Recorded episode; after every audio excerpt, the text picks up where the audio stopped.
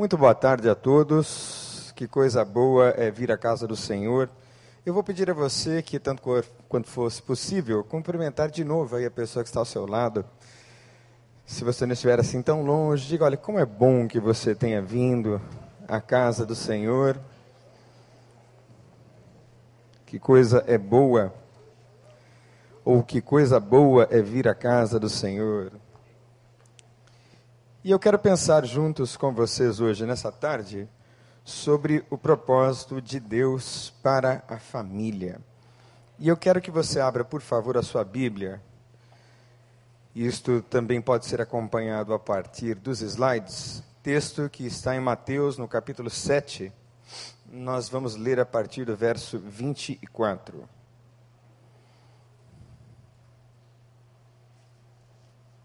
Mateus capítulo 7, a partir do verso 24, diz assim a palavra do Senhor. Portanto, todo aquele que ouve estas minhas palavras e as pratica, é como um homem prudente que construiu a sua casa sobre a rocha. Caiu a chuva, Transbordaram os rios, sopraram os ventos, deram contra aquela casa, e ela não caiu, porque estava edificada sobre a rocha. Mas quem ouve essas minhas palavras e não as pratica é como um homem insensato que construiu a sua casa sobre a areia. Caiu a chuva, transbordaram os rios, sopraram os ventos e deram contra aquela casa, e ela caiu, e foi grande a sua queda.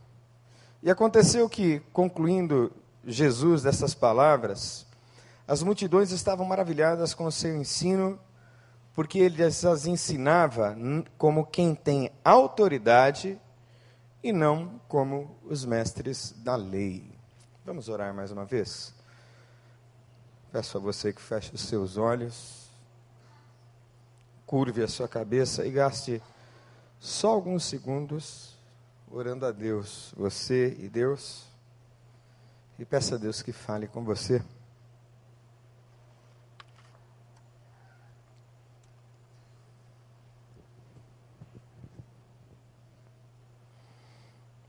Pai, obrigado pela tua palavra.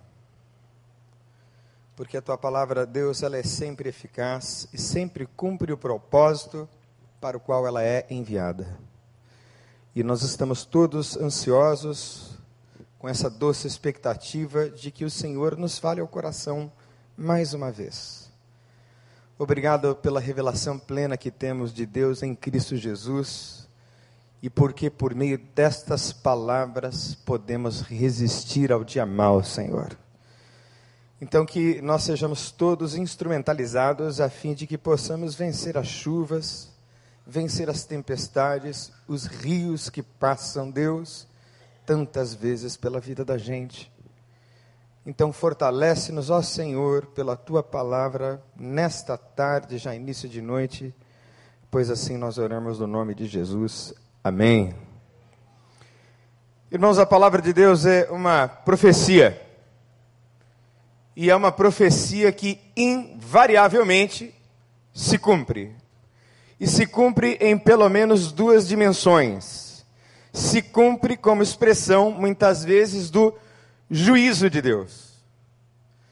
Quantos de nós conhecemos gente vivendo fora dos padrões de Deus e por isso mesmo experimentando já aqui em vida amargores na alma? Situações onde de forma muito clara se percebe o juízo de Deus ou um afastamento de Deus que implica numa série de complicações para a vida, numa série de dores que não deveriam estar ali, numa série de situações que poderiam ter sido evitadas. Ah, se tão somente vivêssemos e andássemos nas palavras de Deus. E aí é inevitável que experimentemos parte de um juízo e de uma ira de Deus que se concretizam ainda aqui na terra. Então, esta palavra profética se cumpre numa primeira expressão ou dimensão como juízo de Deus. Mas esta palavra se cumpre também como expressão do amor e da graça de Deus, porque Jesus veio ao mundo não para que o mundo fosse julgado por ele, mas para que o mundo fosse salvo por ele. Aleluia! Ele veio para nos salvar e nos salvar de maneira integral, completa, absoluta não apenas do ponto de vista espiritual, quando herdaremos a vida eterna após a morte. E eu creio nisso de todo o meu coração, porque, como disse o apóstolo Paulo, se as nossas esperanças fossem depositadas apenas para esta vida, na verdade seríamos os mais miseráveis entre os mortais.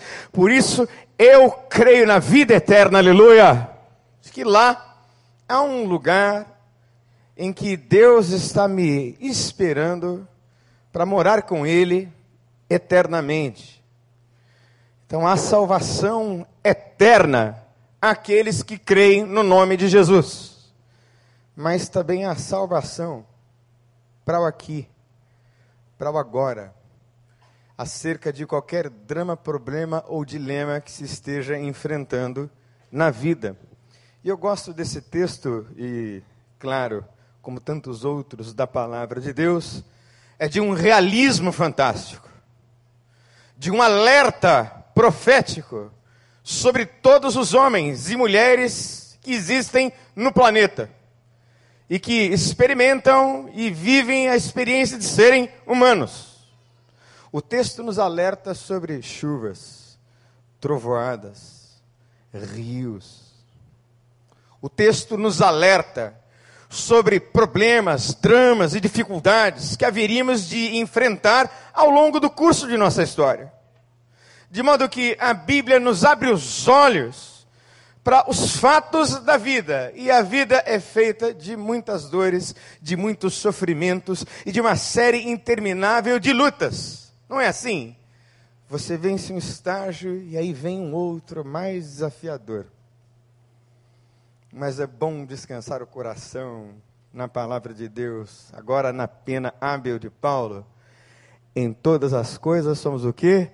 Mais do que vencedores, aleluia. Não há nenhuma luta maior, como disse o pastor Paulo pela manhã, maior do que o nosso Deus. Nenhum problema que não possa ser superado nele.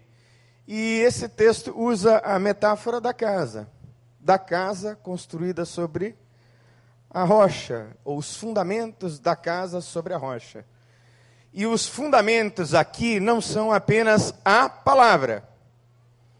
Os fundamentos a que Jesus se refere são a prática da palavra.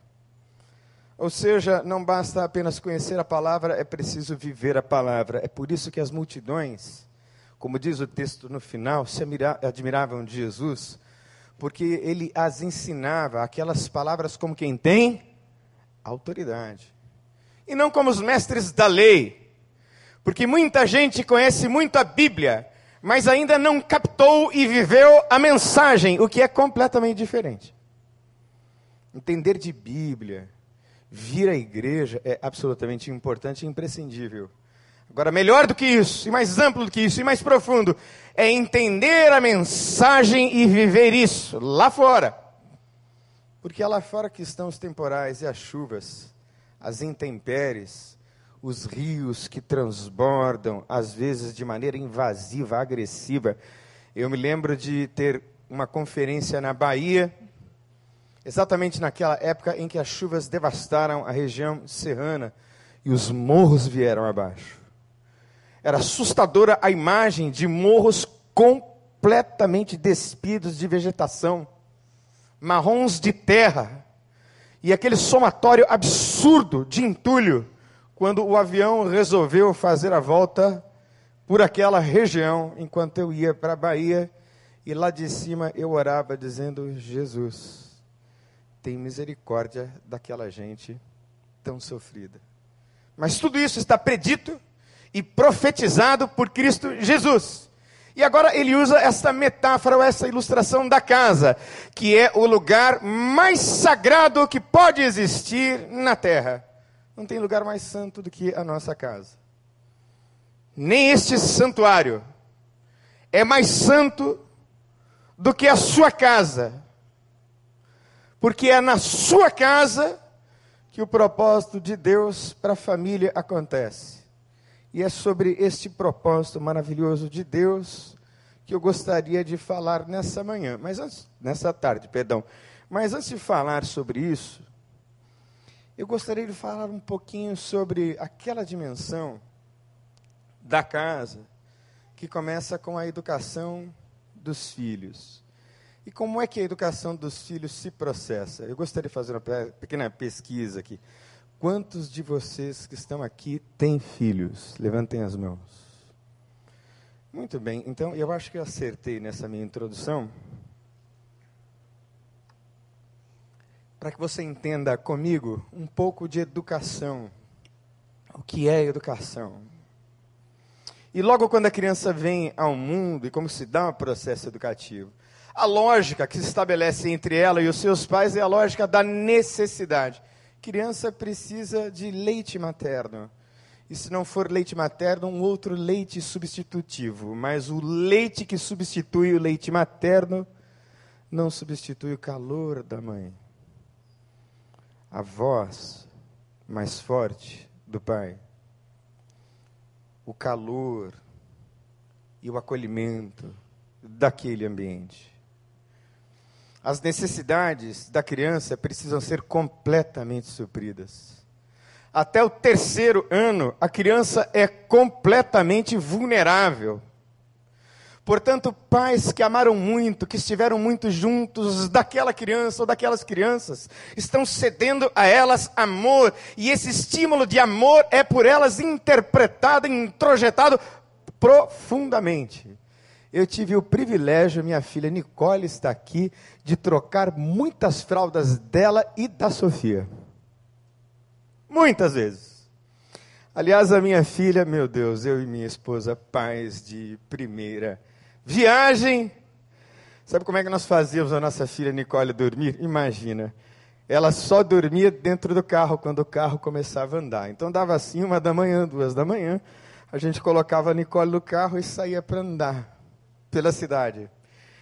Doze quilômetros. Aí finalmente ela dormia. Nós, pais de primeira viagem, não conseguimos criativamente uma outra estratégia para fazer a Nicole dormir. Isso se perpetuou por meses.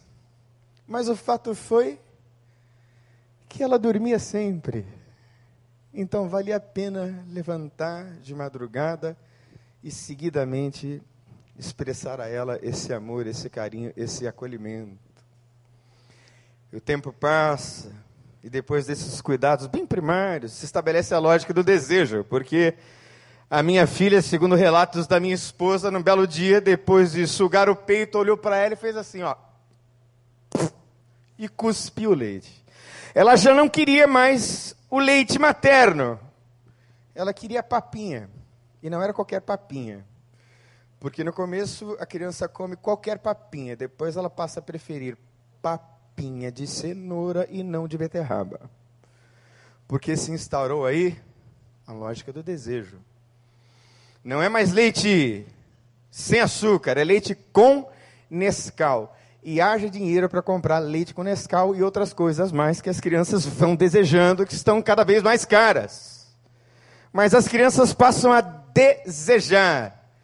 E a experiência da perda e do limite é que instaura o modulamento desse desejo. Ou seja, tudo bem que a criança vai desejar sempre, vai ser um adulto desejante, mas os pais têm a função de, por amor, dizer a ela e saber dizer a ela: isto sim, isto não. Vocês sabem que eu cuido muito de dependentes químicos, não é? E há uma diferença entre aqueles dependentes químicos que nasceram, por exemplo, numa desestrutura total e foram criados pela rua, e aqueles que, por exemplo, iniciaram o uso de drogas na adolescência. Há uma diferença brutal na severidade com que a dependência química se instala. Basicamente porque existe assim um vácuo enorme de desejo lá atrás, que não foi devidamente atendido, e um vácuo enorme de desejo lá atrás, que não foi posto limite. Então, criança, e para qualquer criança, e para qualquer pré-adolescente, para qualquer adolescente, para qualquer adulto, algumas coisas sim, outras não. E saber dizer sim, saber dizer não, e saber modular isso, é uma tarefa das mais difíceis. Haja graça de Deus e sabedoria nesse processo. Porque uma dura experiência de perda, como o abandono do pai, ou o abandono da mãe, ou a desestrutura de uma família, promovem buracos difíceis de serem enchidos. Hoje de manhã o pastor Armando Bispo citou uma pesquisa muito interessante, realizada a partir da década de 70, o legado inesperado do divórcio. E por que é que Deus odeia o divórcio? Irmãos, a pesquisa é muito ampla. Tem vários itens. Mas para resumir os achados daquela pesquisa, basicamente, uma criança, um ser humano, vai sofrer pelo resto da vida por aquelas cenas, por aquelas situações e por aqueles traumas que ela viveu lá atrás. Porque a experiência da perda foi muito profunda e todo tipo de transtorno vai se configurando. E dos sete aos nove anos, irmãos, preste atenção, há assim um desencanto dos filhos em relação aos pais. É natural.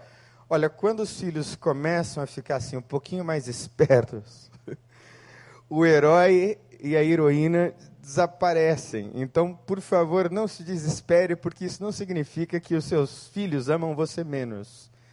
Isso significa que eles estão conhecendo o homem, a mulher que você realmente é. Só isso. Então, nesse sentido, o amor deles também começa a amadurecer em relação a você. Porque não existe pai e mãe perfeitos, nem filhos perfeitos. Então não se pode nem idealizar os pais como se eles fossem super pais e super heróis, porque não são. Tanto quanto não se podem idealizar super filhos, eles não são super filhos, são super gente.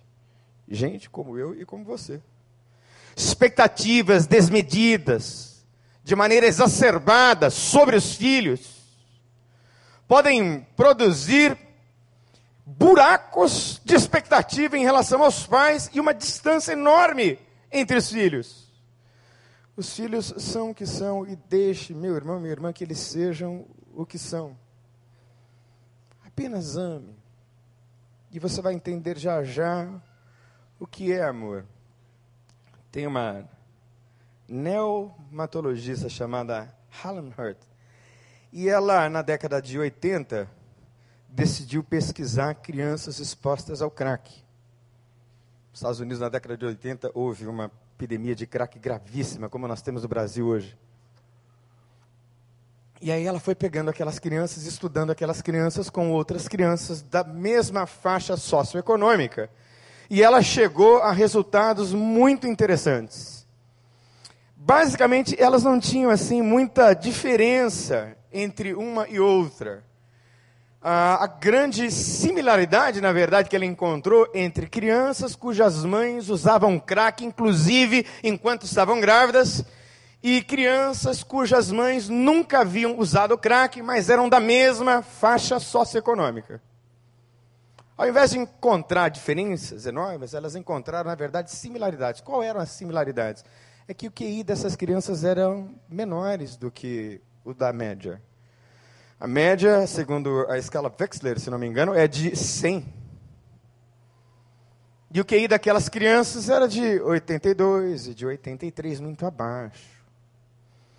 E aquilo a intrigou. E ela chegou à seguinte conclusão: as crianças que recebiam mais atenção e mais afeto em casa tendiam a ter QI mais elevado, eram mais inteligentes, por causa do amor. Sabe o que é amor? Amor é o seguinte, ó, deixa eu tentar traduzir como é isso na prática. Mamãe, posso fazer isso? Qual é a coisa mais fácil de se dizer? Sim ou não? Não é? Normalmente o pai diz não. Aí a criança diz, mas por que não? Aí você diz, por que não? Não é isso? Todas as vezes que eu digo a Sofia, por que não? Ela me diz, porque não não é resposta. E aí eu tenho que explicar a ela por que não. E todas as vezes que eu tenho a paciência de explicar a ela por que não, eu a estou amando. E esses pesquisadores foram mais fundo e eles descobriram que crianças que receberam muito carinho, muita atenção, que foram saciadas nas suas necessidades mais básicas e mais elementares lá atrás, elas tinham uma região do cérebro chamada hipocampo muito maior, que é a região onde está localizada a memória, tinham mais inteligência. E aquelas que recebiam carinho e amor depois dos quatro, já não conseguiam mais recuperar aquela inteligência perdida. Literalmente, do ponto de vista neuro, neurológico, neurocientífico, o amor lá atrás torna a criança um adulto muito melhor lá na frente. Isso não muda. Então, eles demonstraram que um ambiente emocionalmente construtivo durante os primeiros anos de vida determina a qualidade de vida da criança. Então a criança não basta nascer inteligente, o estímulo também é importante. E qual estímulo e de qual estímulo nós estamos falando? Diga comigo, o estímulo é o amor. Irmãos, leiam a Bíblia de capa a capa. Qual é o grande tema da Bíblia? O grande tema da Bíblia é o amor. Qual é o grande mandamento? Ama teu Deus sobre todas as coisas, de toda a tua força, de todo o entendimento, de toda a tua alma. E é ao teu como a ti mesmo. Se você ler o Sermão do Monte, e esse texto está exatamente situado ao final, a conclusão do Sermão do Monte, você vai encontrar formas práticas de vivenciar o amor. O amor a Deus, expresso na devoção, nas bem-aventuranças. O amor ao próximo, quando ele nos afirma: ama o teu inimigo, porque amar o amigo é muito fácil. Ama quem te ofende. Saúda a quem te maldiz é amor na prática. Se alguém quiser levar o seu terno, o seu blazer assim tão elegante quanto o do pastor Paulo, dê a camisa também. Dê os sapatos. O Silviano falou que o meu sapato não é bonito, gente. Vocês concordam? Mas eu também estou forçado pelas Escrituras a entregar o meu sapato. E todo o resto por amor. É só amor. Então, no Sermão do Monte, nós vemos expressas as maneiras mais variadas de viver, de experimentar o amor e de dar amor. Quando no Pai Nosso, quando Jesus nos ensina a orar, eu penso que o clímax da oração é: e perdoa as nossas dívidas assim como nós perdoamos a quem nos tem ofendido. Então, me parece que o Sermão do Monte é uma pequena síntese de toda a mensagem bíblica que se resume em um princípio basilar: amor. Amor de verdade. Amor na prática. E agora sim nós podemos pensar em propósitos de Deus para a família. E o primeiro deles, e eu quero que você compreenda esses princípios, esses propósitos, como expressão do amor de Deus, é o seguinte: é o primeiro e insubstituível espaço onde o relacionamento com Deus deve acontecer. Lá na tua casa. É onde você deve orar. É onde você deve ler a Bíblia. É lá na sua casa que você deve insistir com seus filhos para que eles venham à igreja.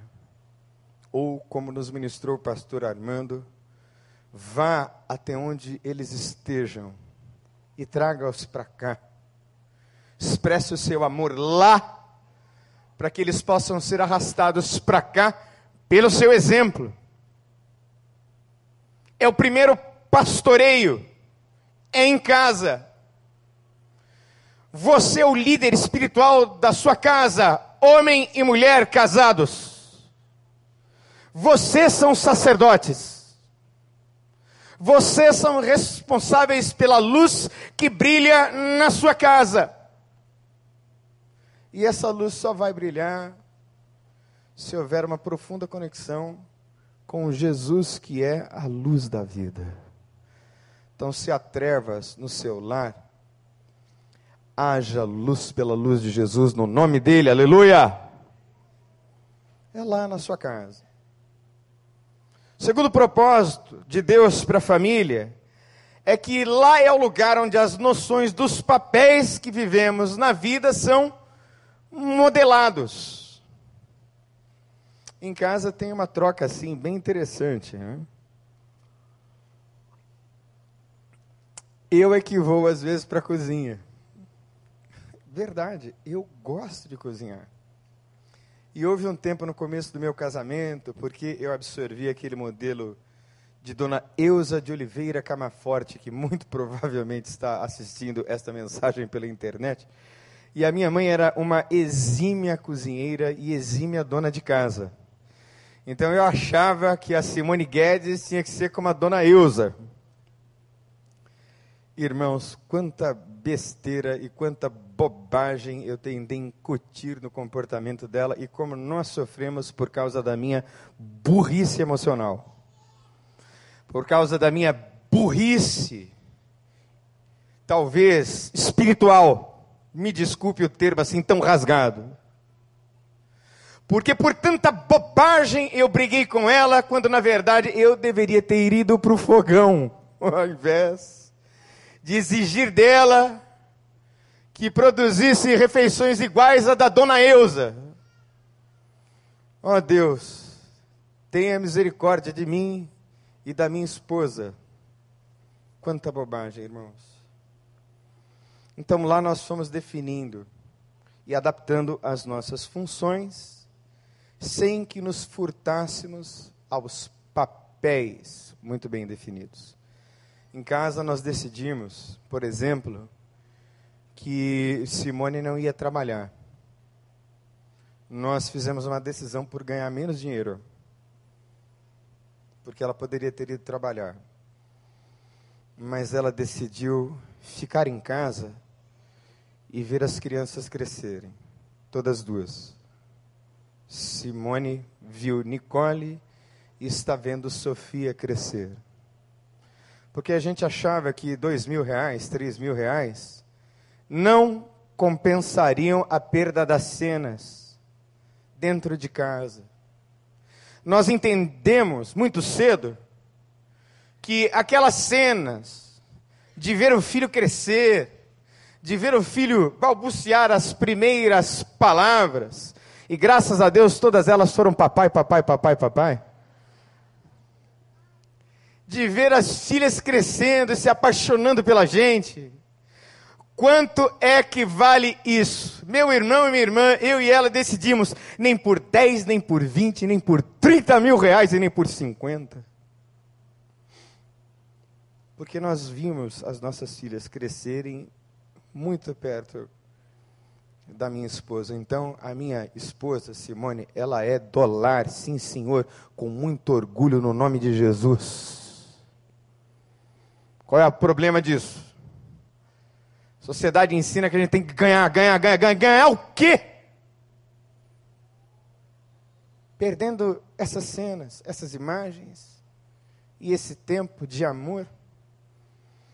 Então não há nenhum arrependimento, e nós não estamos procurando emprego para minha esposa, nem nunca vamos procurar. E ali o papel da mãe, da educadora, do pai provedor. Essa semana, a minha filha mais velha perguntou assim: Mãe, o, o, mãe, o pai vai na igreja? A Sofia ouviu, né? E a Sofia respondeu: Claro que ele vai. Ele sai todos os dias para trabalhar. Então já está definido. Ela é a mãe que cuida e fica em casa, que ensina. Você pode é, tentar mensurar o valor da mãe ensinar as primeiras letras do alfabeto junto da criança, de ensinar as primeiras tarefas. Isso fica muito claro que ela é a mãe e ela não está dividindo isso com uma babá. Gente, não tenho nada contra babá, por favor. Tenho nada contra creche. Cada situação é uma situação. Eu estou dizendo a vocês da nossa experiência. E eu posso afirmar com toda certeza que valeu muito a pena ganhar menos dinheiro para não perder isso, no nome de Jesus. Os papéis vão sendo definidos. E até a Sofia tem responsabilidades. Não tem esse negócio. Ela arruma a cama dela, ela arruma os brinquedos dela. Hoje mesmo ela deixou comida espalhada pela casa toda, ali na sala. Eu falei assim: vem aqui, minha filha. Você está vendo aí quantos grãos de arroz você derrubou pela casa toda, então agora você vai catar um por um. Ela disse: Ah, eu vou varrer. Não, varrer não, porque vai engordurar mais, você vai catar um por um. E ela pegou. Porque quando as crianças aprendem o seu papel e com os papéis aprendem as suas responsabilidades, se tornam adultos, adultos perdão, mais maduros adultos que amadurecem, que não permanecem infantis.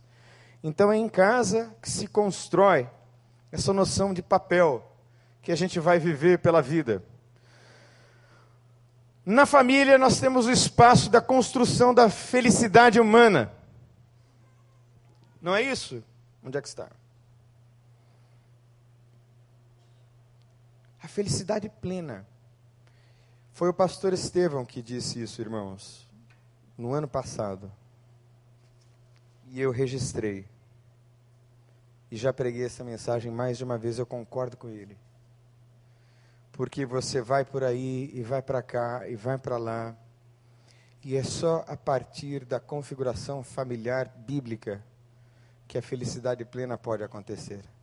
Você crê nisso? Diga aleluia só no espaço familiar. Esses dias eu estava lá procurando na internet um lugar para conhecer, um lugar para viajar, um lugar para levar a minha família, e eu pensei comigo, meu Deus, quanta gente às vezes, né? Não tem a esposa, não tem os filhos para levar. Ainda está incompleto. Ainda não está pleno. Ou quantas vezes houve uma ruptura tão dura na experiência dolorosa de um divórcio. E nós ficamos muitas vezes penalizados e conduídos. Por isso, nesta tarde, eu gostaria de desafiar você como ouvia tantas vezes nos encontros de casais por onde eu ministrava. Não existe casamento assim tão bom que não possa ser ainda melhor, tanto quanto não existe família assim tão boa que não possa melhorar, tanto quanto não existe ainda família que não possa se reconfigurar no nome de Jesus. Você crê nisso? A família também é o lugar das primeiras e das mais importantes referências. É dali que a gente extrai as mais importantes referências para o resto da vida. Não tenham dúvidas disso. Eu já disse aqui várias vezes e vou dizer de novo: meu pai era uma pessoa admirável, eu tinha nele um referencial de vida muito importante. Foi meu pai quem me ensinou inglês quando eu tinha sete anos de idade e ele decidiu fazer isso porque ele dizia: meu filho, pelo menos inglês. Porque sem inglês você vai chegar a horizontes talvez menos ampliados, então você precisa de uma segunda língua. E haviam semanas em que nós não falávamos português em casa. E o meu pai ia colocando cartazes em inglês por todos os lugares. Eu me lembro do meu pai muito cansado, chegando do trabalho e ainda tendo energia para colocar um calção e jogar bola com a gente na rua. Aí nós tínhamos dois golzinhos e a gente batia a bola. Havia um campo riscado no asfalto, coisa impensável nas ruas do recreio. Eu tinha na cidade de Santo André, na rua Porto Alegre, número 450. O muro da minha casa era um gol. E era o meu pai cansado que me treinava no final do expediente. Sabe quando é que eu esqueci disso? Nunca.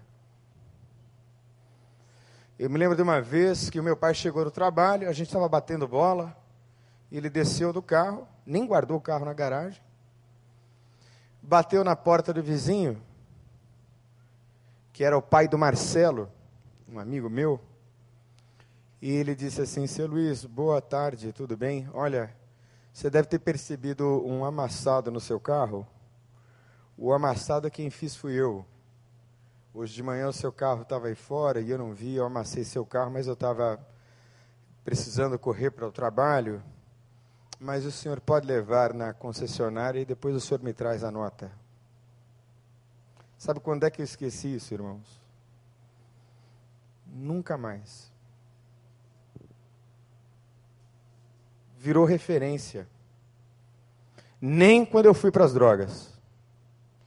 A minha mãe que mais uma vez deve estar ouvindo a mensagem, e é prova disso, ela testemunha de que, mesmo me tendo perdido na cocaína, ela não se lembra de nenhuma vez eu ter falado um palavrão na presença dela. Nenhuma vez.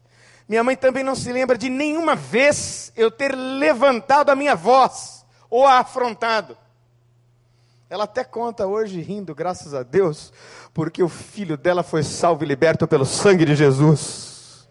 Então ela conta rindo que ela pegava a cinta e me dava algumas cintadas merecidas e eu deixava ela bater. porque eu havia recebido referências lá atrás muito fortes. E lá no fundo eu sabia que eu merecia apanhar. entre tantas coisas boas, eu continuo palmeirense por causa do meu pai, irmãos. Coisa boa, né? Como era bom ir no Parque Antártica. Sabe qual era a experiência mais gostosa do Parque Antártica? Isso acho que já acabou, né? Pelo menos eu não vi mais nos campos de futebol por aí. Era aquele amendoim que vinha dentro da casquinha. Quem é que se lembra disso? Então, o meu pai comprava aquele saco grande de amendoim que vinha dentro da casquinha. Aí ele tirava o amendoim da casquinha e depois que ele tirava o amendoim da casquinha, ele tirava a casquinha do amendoim. Assoprava e me dava. Sabe quando é que eu esqueci isso? Nunca. Porque lá eu estava com o meu pai. Sabe onde é que eu via minha mãe todos os dias? infelizmente está tão ultrapassado nos dias de hoje. Que pena. Eu via minha mãe na cozinha, eu via minha mãe no tanque, lavando as nossas roupas, fazendo a nossa comida, indo no supermercado, indo aos conselhos de classe para saber como é que a gente estava na escola não perdendo nenhuma oportunidade de Dia dos Pais, de Dia das Mães, de Dia das Crianças, de Páscoa. Eu estudei numa escola adventista, então todo evento do calendário bíblico lá estavam, minha mãe e meu pai. E isso ficou impregnado na minha alma, como referências. não saíram nunca mais. Porque isso é intransferível. Essas primeiras impressões vêm de você, pai, vêm de você, mãe. Não tem jeito de trocar por ninguém mais. Propósito para a família também passa pelas didáticas elementares da vida. Irmãos, quem é que me ensinou a andar de bicicleta? O meu pai, seu Scarpa. Ele comprou. Gente, vamos fazer aqui uma viagem nostálgica. Quem é que se lembra da Barra Forte? Levanta a mão, Barra Forte. Você lembra, Silviano? Levanta a mão. Barra Forte! Ela aquela bicicleta calói enorme, com um círculo assim no quadro, lembram disso? Então eu aprendi a andar numa barra forte, eu mal cabia na bicicleta. E aí eu ia e ele dizia: Vai meu filho, vai meu filho. Ele me empurrava e eu ia andando com aquela barra forte. Não poucas vezes eu caía, mas todas as vezes que eu caía, ele me levantava e me dizia: Vamos de novo. Até que eu aprendi a andar de bicicleta. Aí depois ele comprou uma Monarque. Quem é que se lembra da Monarque aqui? Lembra da Monarque? Então meu pai me comprou uma Monarque. Isso avisou a minha vida. Com quem aprendi a nadar? Com o seu Oscar. Em que lugar? No melhor lugar do planeta Terra para se aprender a nadar. No Rio Batalha, lá em Bauru. Gente, aqui para nós, o recreio é maravilhoso porque tem praia e tem gente que mora em condomínio com piscinas, mas o melhor banho é o banho de rio, sem cloro e sem sal. É ou não é? E nós pulávamos no rio Batalha quando não era época de chuva, a água era cristalina e a gente via os peixes lambaris para lá e para cá. E a gente conhecia cada buraco do rio. Porque quando a gente passava férias, e o meu pai tirava férias de 30 dias, para lá nós íamos e ficávamos o dia inteiro. Quando a gente voltava, eu comia tudo e os cabos das panelas também. Lembra aquela fome que dá quando você passa o dia nadando? Então, foi o meu pai que me ensinou a nadar. E essas coisas acontecem, irmãos, na família essas coisas que ensina é pai e mãe. E eu assisti a minha mãe respeitando o meu pai a vida inteira. Jamais vi a minha mãe dirigindo ao meu pai qualquer impropério. Antes, pelo contrário, minha mãe é uma mulher do tipo que acorda às 5 da manhã todo dia, 5, 6. Minha mãe mora num sítio. Minha mãe é uma mulher do campo e do trabalho. E a minha mãe me legou um valor muito forte. Sabe qual é o valor que eu herdei da minha mãe? Eu não gasto mais do que eu ganho e eu não faço dívidas que eu não posso pagar. Não faço. Minha mãe não fazia. Me ensinou isso. Carro. Por favor, eu estou fazendo uma crítica a ninguém que tenha comprado carro parcelado, mas eu nunca comprei carro parcelado. Também dizer, não pode comprar à vista, não compra. Ou então compra um Fusca, um Uno. Irmãos, como isso foi saúde para a minha vida nos anos em que eu fui pastor numa igreja de favela. Porque minha mãe me ensinou a viver dentro de uma qualidade de vida possível e razoável na perspectiva do contentamento e não da cobiça e da frustração por não ter isso ou aquilo, mas para viver com os pés no chão. Por isso é que minha casa sempre foi esse espaço. Foi lá é perfeito, mas eu aprendi didáticas elementares da vida ali. Ali eu fui acolhido. Ali eu fui protegido. Irmão, quando chegar assim seis ou sete horas da tarde, da noite, Preste bem atenção no que eu vou dizer.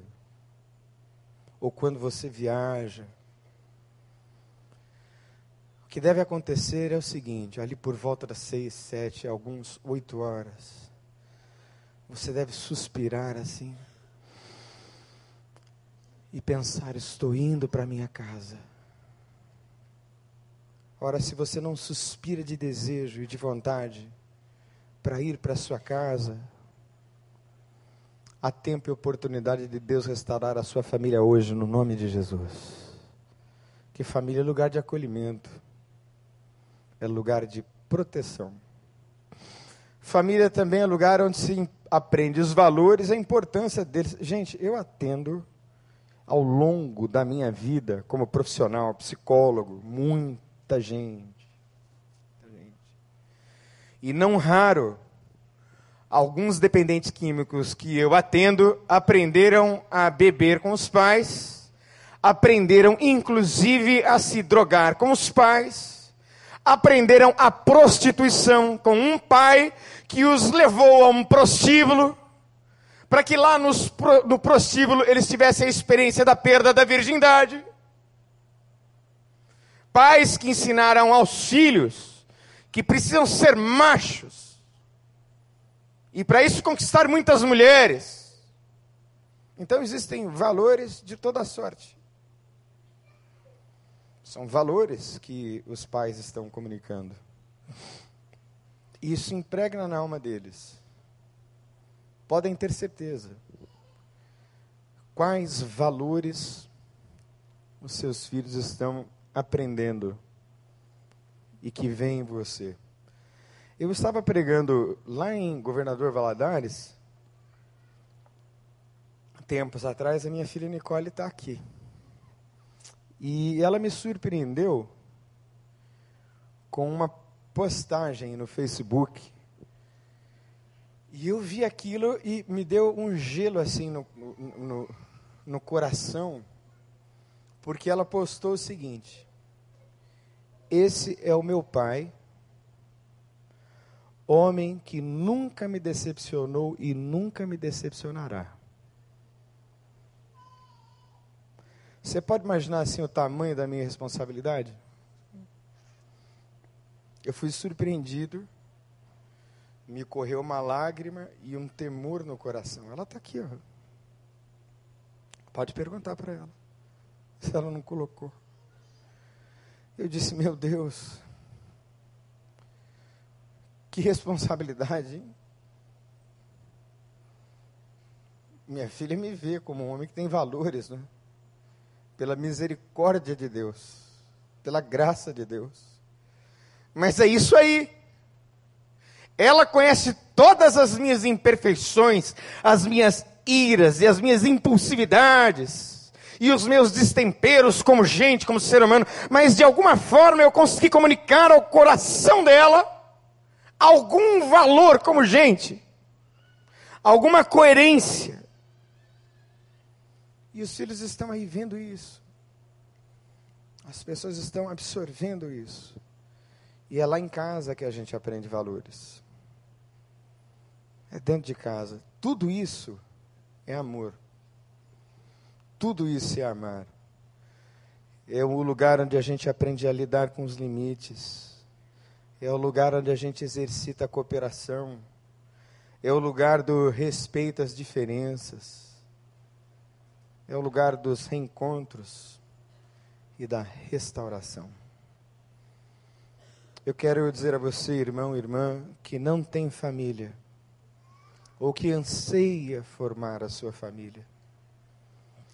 Eu sei que Deus pode fazer isso, e eu gostaria de orar e ministrar sobre a sua vida hoje, no nome de Jesus. É você que já passou provavelmente por situações duríssimas na vida, até um divórcio e uma separação e percebe de forma muito clara os danos que isso causou ao longo da história. O Deus que eu conheço é o Deus de reencontro e de restauração. E hoje você que veio buscando de Deus uma palavra, uma palavra que trouxesse alento ao seu coração. Eu quero orar com você. Porque as chuvas estão vindo, irmão, irmã. Onde é que está fundada a sua casa? Onde é que está fundada a sua rocha? Ou a rocha da sua vida? Vamos fechar os olhos. Já estamos encerrando. Vou pedir que você fique aí mesmo onde você está.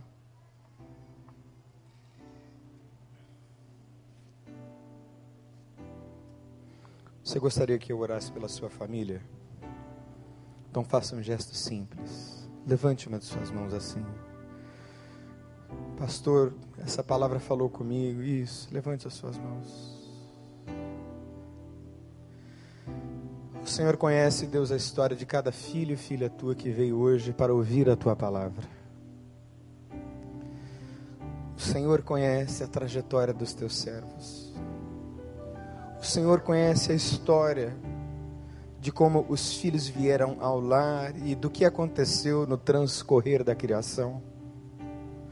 O Senhor é quem sabe como está o lar dos teus filhos agora.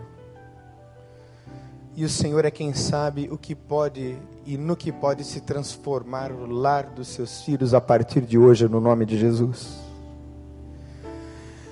Então eu quero pedir que todos eles sejam confortados pelo teu Espírito, Senhor, por essa esperança e por esta fé de uma família melhor, de uma família tratada, de uma família restaurada, no nome de Jesus. Toma cada lar nas tuas mãos, Senhor, toma cada vida nas tuas mãos. É o que nós te pedimos humildemente, no nome de Jesus. Amém.